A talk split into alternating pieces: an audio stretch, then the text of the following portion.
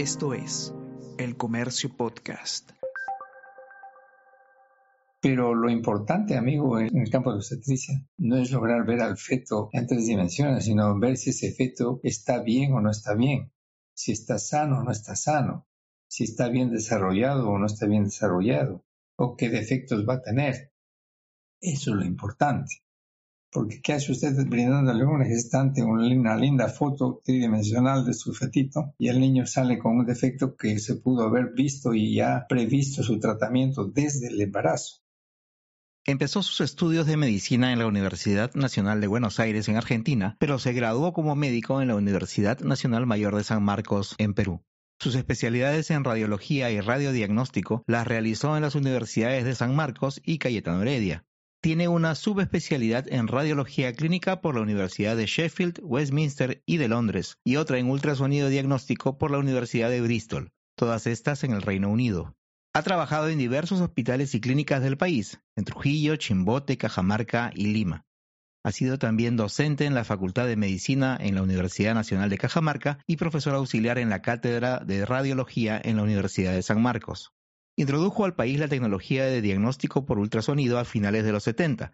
Fue operador del primer servicio de ecografía en el país en el Hospital Militar y en el primer centro ecográfico privado en la Clínica Ricardo Palma. Fue fundador y primer presidente de la Sociedad Científica del Ultrasonido Diagnóstico del Perú, siendo reelegido en tres oportunidades. Actualmente es jefe del servicio de ecografía de la Clínica Ricardo Palma y director del área de radiología e imagenología del Centro Médico Jockey Salud. Su nombre es Helio Quirós Díaz y este es el episodio 42 de Mentes Peruanas. El Comercio Podcast presenta Mentes Peruanas.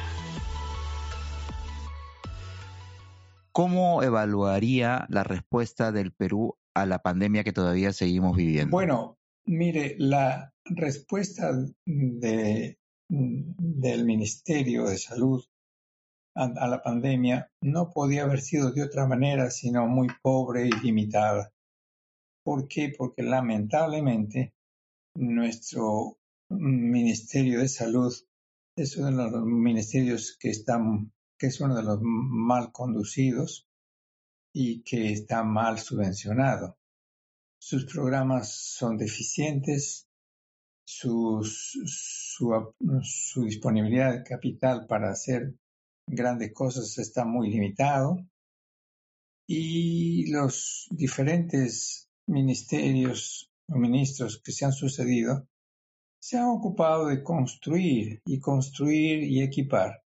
Pero la medicina no es solamente tener el edificio ni a tener el instrumento, lo que se han despreocupado mucho, mucho es la docencia médica, no solamente a nivel médico profesional, sino también de todos los demás trabajadores de la salud, porque una enfermera, una, una obstetra, etcétera, etcétera, tienen que ser capacitados adecuadamente. Cualquier trabajador de la salud tiene que ser capacitado en el campo que desempeña. Este aspecto docente ha sido muy descuidado y hasta desapercibido por el los diferentes ministerios. Entonces, ya usted concluirá con un ministerio donde se adolece de capital apropiado, donde no hay programas apropiados de salud, donde los mm, profesionales necesitan capacitarse más. Entonces, no podemos hacer grandes labores, ¿no? Frente a un problema tan grande como una pandemia. Obviamente, la, la, el tratamiento de esta enfermedad requiere de conocimiento, ¿no? de expertise, tanto en el manejo del propio virus como en el manejo de las máquinas e, y equipos que se requieren para el tratamiento. Y también, por supuesto, ¿no? Del capital necesario para que se haga una vacunación masiva y oportuna, ¿no?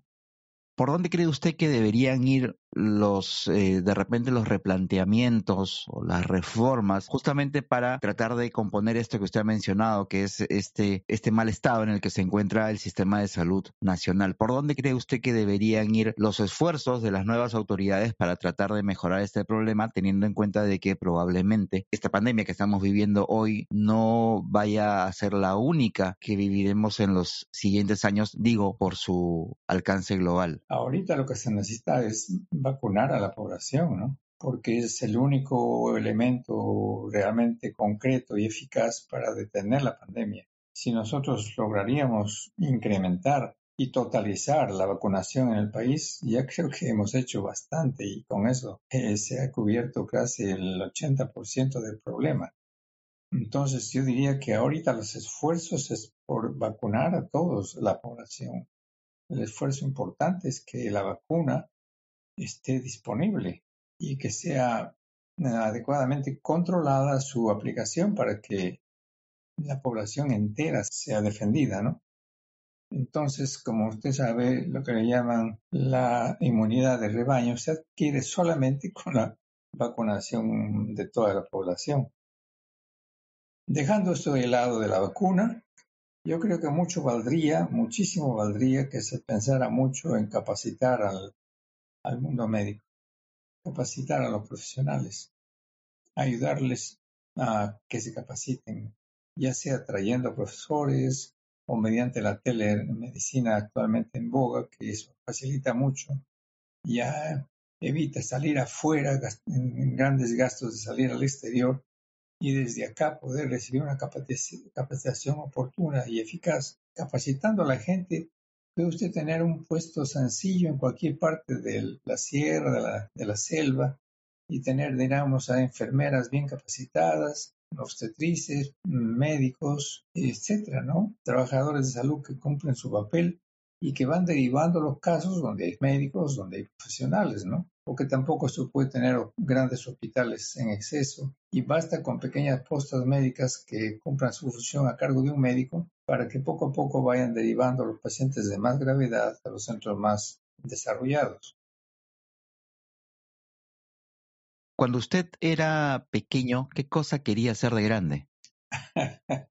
Bueno, le voy a decir también mi experiencia. Yo creo que cuando uno es pequeño no tiene definido bien qué cosa va a hacer porque puede gustarle a, a un niño o a un joven muchas cosas, ¿no? Mire, yo he sido muy aficionado a ser investigador. Yo quería ser desde joven, quería ser, pertenecer a la policía de investigaciones porque me interesaba mucho detectar la causa del crimen, el móvil del crimen, y cómo obtener o lograr la pesquisa del autor. Eh, pero eso es una, una afición que fue transitoria. Me gustaba mucho la abogacía también, porque mi padre fue abogado también y, muchos parientes fueron abogados y también me gustaba la abogacía, es una rama muy bonita. También me gustó mucho la aviación.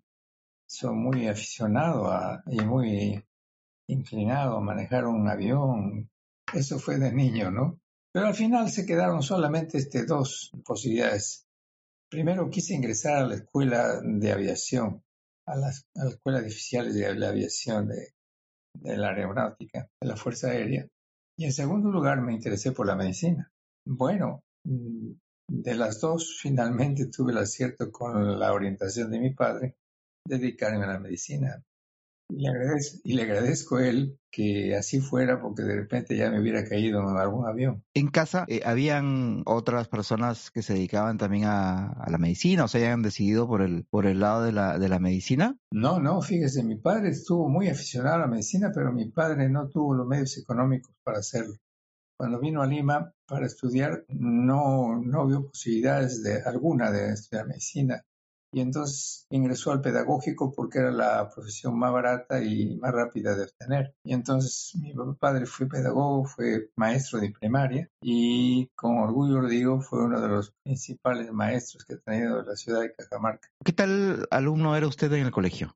Justo, usted hizo la pregunta precisa porque mire, mi padre me enseñó la primaria, entonces tercero, cuarto, quinto y sexto de primaria lo hice con mi padre mismo. Y un tío hermano de mi padre me hizo el primero y segundo grado.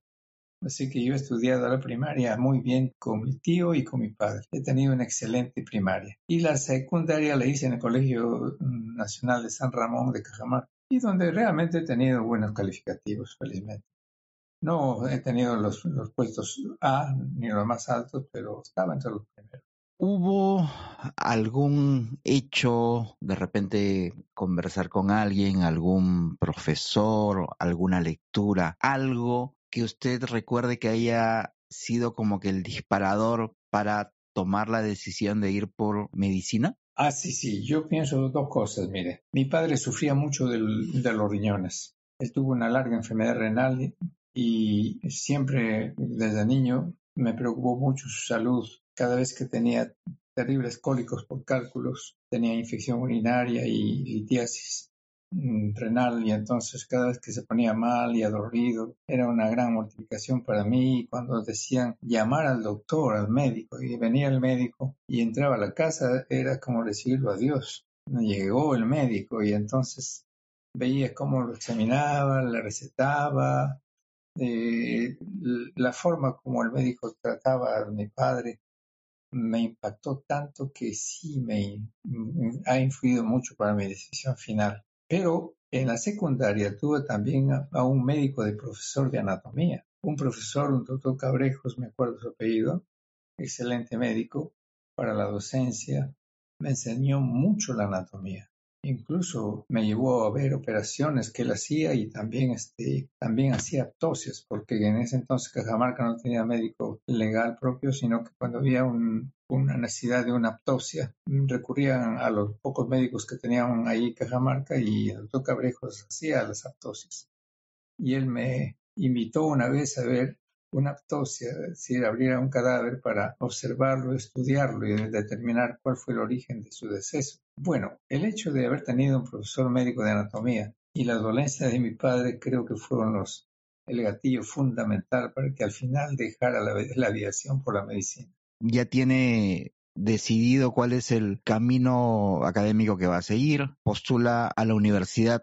Cuando ingresa, lo que encontró era más o menos lo que usted tenía planeado, su paso por, por la universidad, por el pregrado particularmente, ¿fue lo que esperaba? ¿Hubo algunos, no sé, algunos cursos, algunos, algún episodio que de repente le hizo, no sé si dudar o, o pensar incluso de repente en tirar la toalla o cambiar de carrera en el camino? ¿O tuvo un paso por la universidad normal, sin sobresaltos? Mm, buena pregunta, porque mire, cuando yo me decidí a estudiar medicina, lo sorprendió tanto y le gustó tanto a mi padre que dijo, voy a hacer un esfuerzo, hijo, para que te, envíe a estudiar medicina en Buenos Aires. ¿Por qué? Porque Buenos Aires la medicina era solamente siete años. Aquí en el Perú eran nueve, más el, el internado casi diez. Y entonces se ahorraba tiempo mandándome a la Argentina. Y me envió a la Argentina, a Buenos Aires, para estudiar medicina y empecé a estudiar medicina en la Universidad Nacional de Buenos Aires pero lamentablemente su situación económica no le permitió más que, que termine el primer año con éxito, aprobé muy bien y me dijo, lamentablemente, hijo, tienes que venir a seguir estudiando aquí en Lima porque no puedo seguir enviándote a, a Buenos Aires. Y tuve que regresar a Lima y empezar de nuevo. Y entonces, aquí en el Perú, la medicina es demasiado larga es larga y con cursos que no vienen al caso, porque teníamos dos años de premédicas antes de entrar a la facultad. En esos dos años de, premédicas estudiábamos inglés, estudiábamos historia de la medicina, biología, anatomía comparada, eh, castellano, cursos que pueden ser útiles para la cultura médica, que no son básicos pues, para la medicina. Yo que he vivido en, bueno, en Inglaterra buenos años, ya he tenido en total más de tres años viviendo en Inglaterra y conocedor de cómo es la docencia ya, un médico en Inglaterra se realiza, se hace en cinco años. Imagínense usted la diferencia. Pero lo que pasa es que su sistema educativo es tan perfecto y tan bueno que el médico sale perfectamente bien capacitado en cinco años pero sale como médico general. Si quiere tomar especialidad ya son tres años o cuatro años más. Entonces, imagínese usted, yo vine acá al Perú a empezar de nuevo, con nueve años de carrera, pero hubo un año perdido por cambios políticos, por los, por los movimientos políticos estudiantiles. Perdí todo un año en el segundo año de premédica, se lo perdí todo año, todo un año porque se implantó el llamado cogobierno en las universidades. ¿Cómo nace su interés por la radiología? Me inicié como médico internista, que era la especialidad que me gusta y que me ha gustado desde el inicio y trabajando en un hospital de provincia, en la ciudad de Cajamarca, de donde yo procedo, pero no disponíamos de radiólogo. Entonces me dediqué a, hacer un poco de radiología y tomé a mi cargo al servicio de radiología porque el hospital nuevo que habían construido tenía una linda máquina de rayos X Philips, pero no había radiólogo. Así que tuve que especializarme, digamos, por mi propia cuenta un poco para hacer radiología con esa máquina. Bien, así me, inicié, pero luego ya me vine a Lima a hacer la especialidad de radiología. Ya con el título de especialista regresé a Cajamarca. En ese entonces, el Consejo Británico ofreció becas para el Reino Unido, para Inglaterra, para especializarse en cualquier campo de la medicina. Y entonces convocó mediante los diarios entonces, comercio, la prensa, convocó a un concurso médico nacional para brindar la beca anual única que concedía el Consejo Británico a los médicos que quisieran ir a especializarse. Bueno, como yo había hecho la especialidad aquí en Lima de radiología, quise profundizar mi especialización y postulé a esta beca para ir a Inglaterra.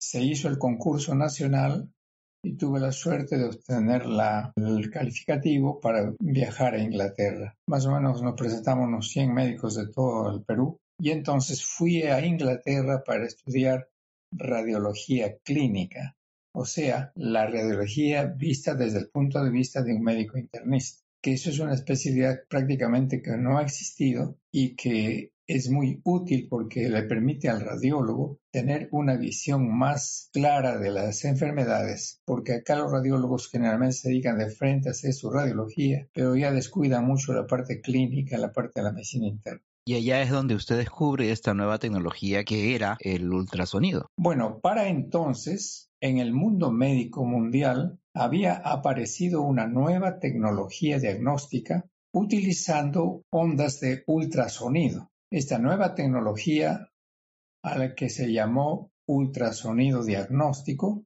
fue una nueva rama o técnica que se empezaron a aplicar en el diagnóstico médico y fue encargada a los radiólogos porque se utiliza un tipo de radiación. Como usted sabe, los radiólogos utilizamos las radiaciones con fines diagnósticos. Pero como era un sonido, es una forma de energía radiante, los mm, radiólogos tomamos a cargo esta nueva tecnología diagnóstica que se llama en inglés ultrasonido diagnóstico, o sea, diagnostic ultrasound, que ya en el mundo latinoamericano hispano ha venido a llamarse ecografía o sonografía. Cuando yo viajé a Inglaterra a hacer mi primera beca, aquí en el Perú ni en Latinoamérica se conocía de esta nueva tecnología. Yo viajé a Inglaterra desconociendo que había aparecido en el año 1970 esta nueva tecnología. Ya cuando estuve allí haciendo mi beca, tuve por primera vez experiencia y contacto con unos especialistas que trabajaban en este nuevo campo y en una conferencia en Londres conocí las bondades de la nueva tecnología que se llamaba ultrasonido diagnóstico.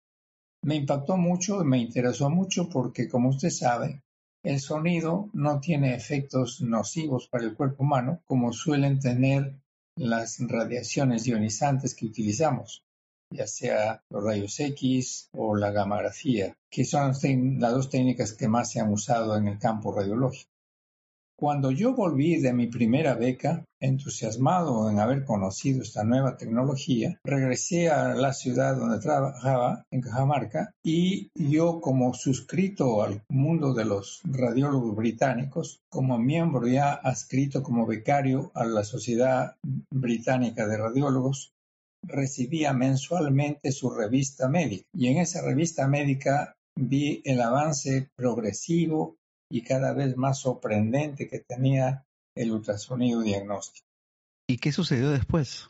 Da la casualidad que pasados seis años de mi regreso, en el año 1976, me comunica el Consejo Británico que se estaba dando, me estaban dando una segunda oportunidad, cosa que no se hacía con los becados, solamente dan una beca por persona y nada más.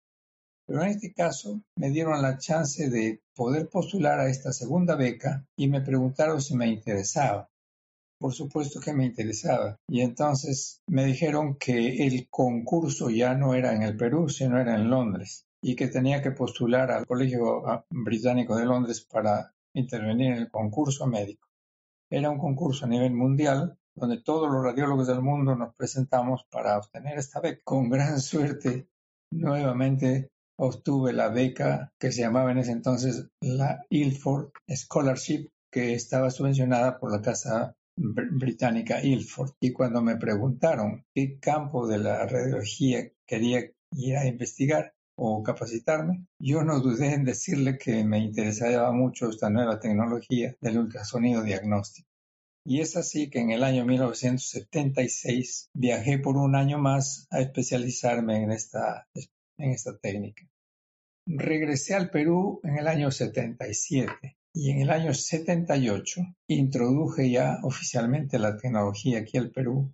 Así que el Perú puede contarse como uno de los primeros países latinoamericanos que empezó a tener la ecografía y empecé trabajando primero en el hospital militar y luego pasé a la clínica Ricardo Palma donde sigo laborando hasta ahora a cargo del servicio de ecografía. ¿Cuáles son los principales cambios que ha visto en el ultrasonido diagnóstico? La ecografía ha tenido grandes avances desde entonces hasta la fecha. Las máquinas se han perfeccionado muchísimo. Las máquinas gigantes que se tenían al comienzo se han ido reduciendo de tamaño y sobre todo de, mm, de eficacia y, y, aplicaciones. Entonces, ahora tenemos máquinas excelentes, portátiles, que pueden hacer exámenes excelentes de casi todo el cuerpo humano. Prácticamente la ecografía está invadiendo todos los campos de las especialidades médicas. Salió del campo del radiólogo para entrar al campo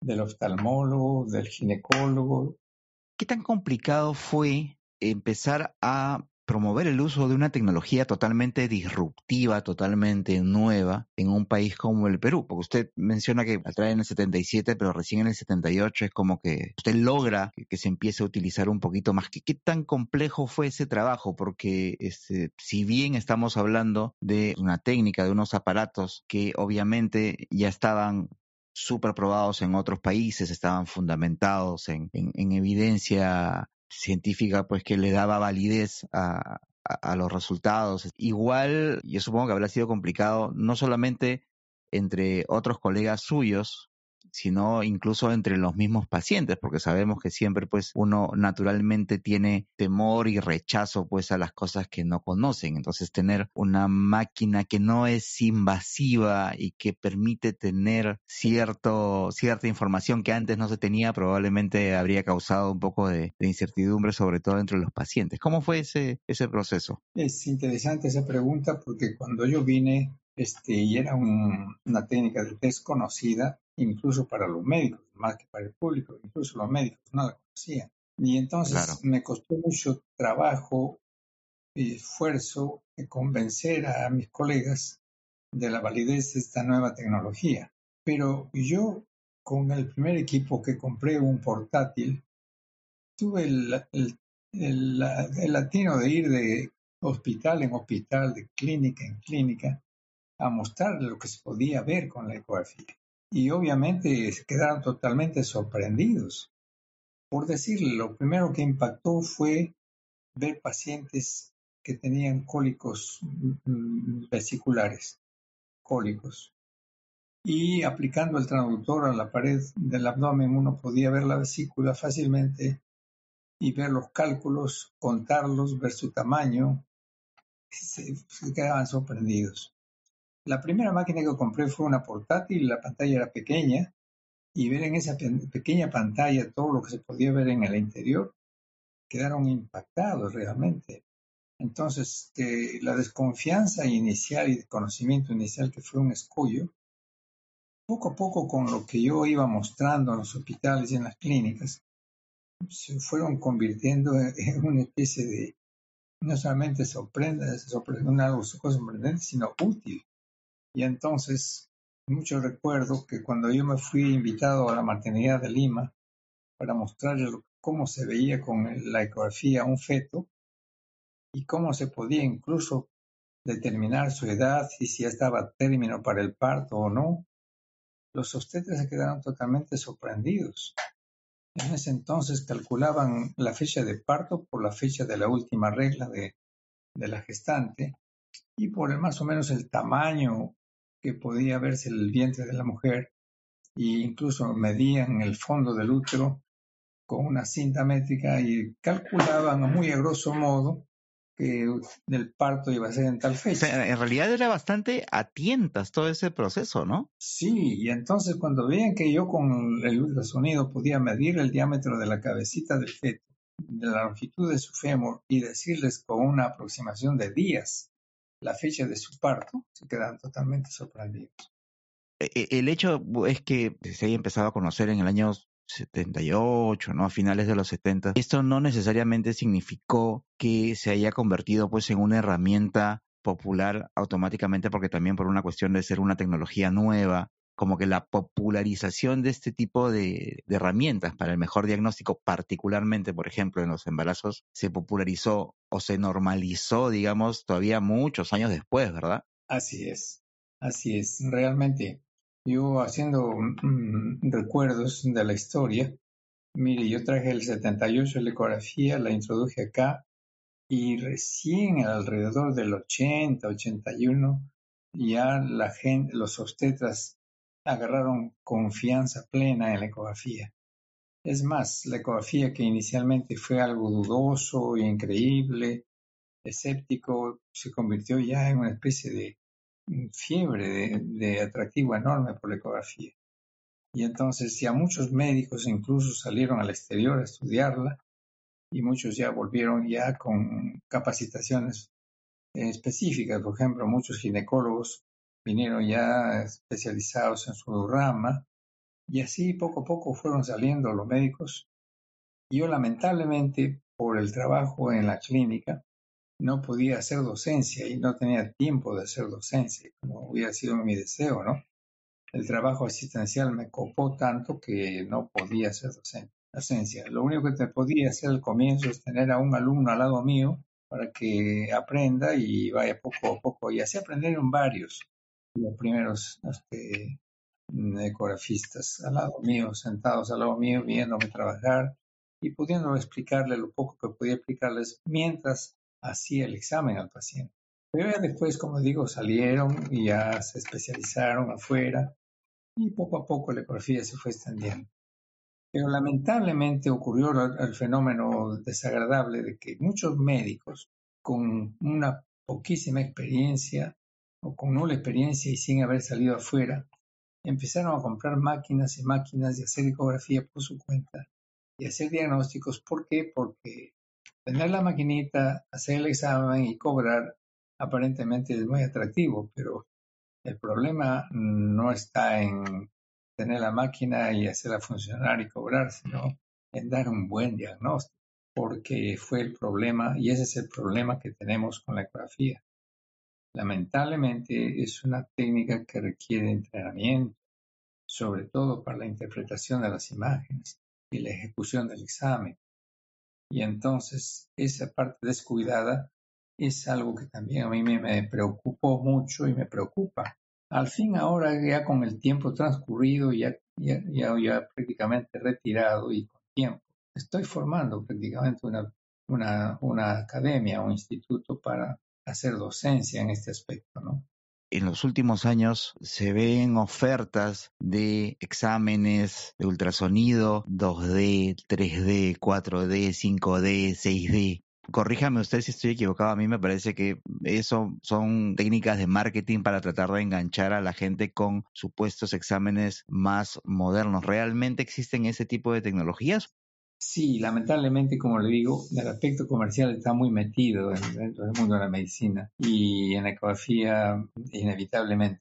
Las máquinas ahora tienen ciertos aditamentos o ciertos softwares que permiten hacer cosas que antes no se veía, por decir, el ver el feto en tres dimensiones y eso recién se ha logrado en otros últimos años. Y obviamente ver el fetito en tres dimensiones ya este, es una cosa que atrae mucho a la gestante, a los parientes, ¿no? Se aprovechan de eso para hacer bastante marketing de sus servicios. Pero lo importante, amigo, en la ecografía, en, en, el campo de obstetricia, no es lograr ver al feto en tres dimensiones, sino ver si ese feto está bien o no está bien, si está sano o no está sano, si está bien desarrollado o no está bien desarrollado, o qué defectos va a tener. Eso es lo importante. Porque ¿qué hace usted brindándole a un gestante una linda foto tridimensional de su fetito y el niño sale con un defecto que se pudo haber visto y ya previsto su tratamiento desde el embarazo? Si se ve a los comerciantes que ponen grandes avisos y letreros donde tienen su ecografía, dicen ecografía colores, ya ecografía tridimensional, 5D, 4D. La 5D no es que ve la, visión tridimensional en movimiento, eso le llaman 5D. Y entonces ya son aspectos comerciales solamente para atraer al público. No es, acabo de ver hace poquito nomás un nuevo centro que se ha abierto dice mamografía y ecografía con elastografía. Y entonces son cositas que sirven para el marketing, pero simplemente es, pues, son aspectos comerciales que no vienen al caso. Y desvirtúan pues verdaderamente el fondo del diagnóstico médico, que es serio. ¿Siente usted que todo el camino recorrido hasta hoy ha valido la pena? En mucho, amigo, en mucho. Yo tengo la satisfacción de que la medicina, desde que llegó al Perú, ha hecho un cambio con la ecografía. Los centros médicos que disponen de un buen servicio de ecografía disponen de tres fundamentales ventajas. Movilizan más a los pacientes, determinan si un paciente tiene que ser intervenido o no, si un paciente ya debe ser dado de alta o no. El movimiento de, los pacientes se ha, agilizado y sobre todo el diagnóstico sin utilizar radiaciones ionizantes ha sido una gran ventaja, ¿no? Ya no es necesario hacer este, radiografías de abdomen, por ejemplo, como se hacía antes, habiendo simplemente una ecografía de abdomen, que le da muchísima más información que cualquier radiografía.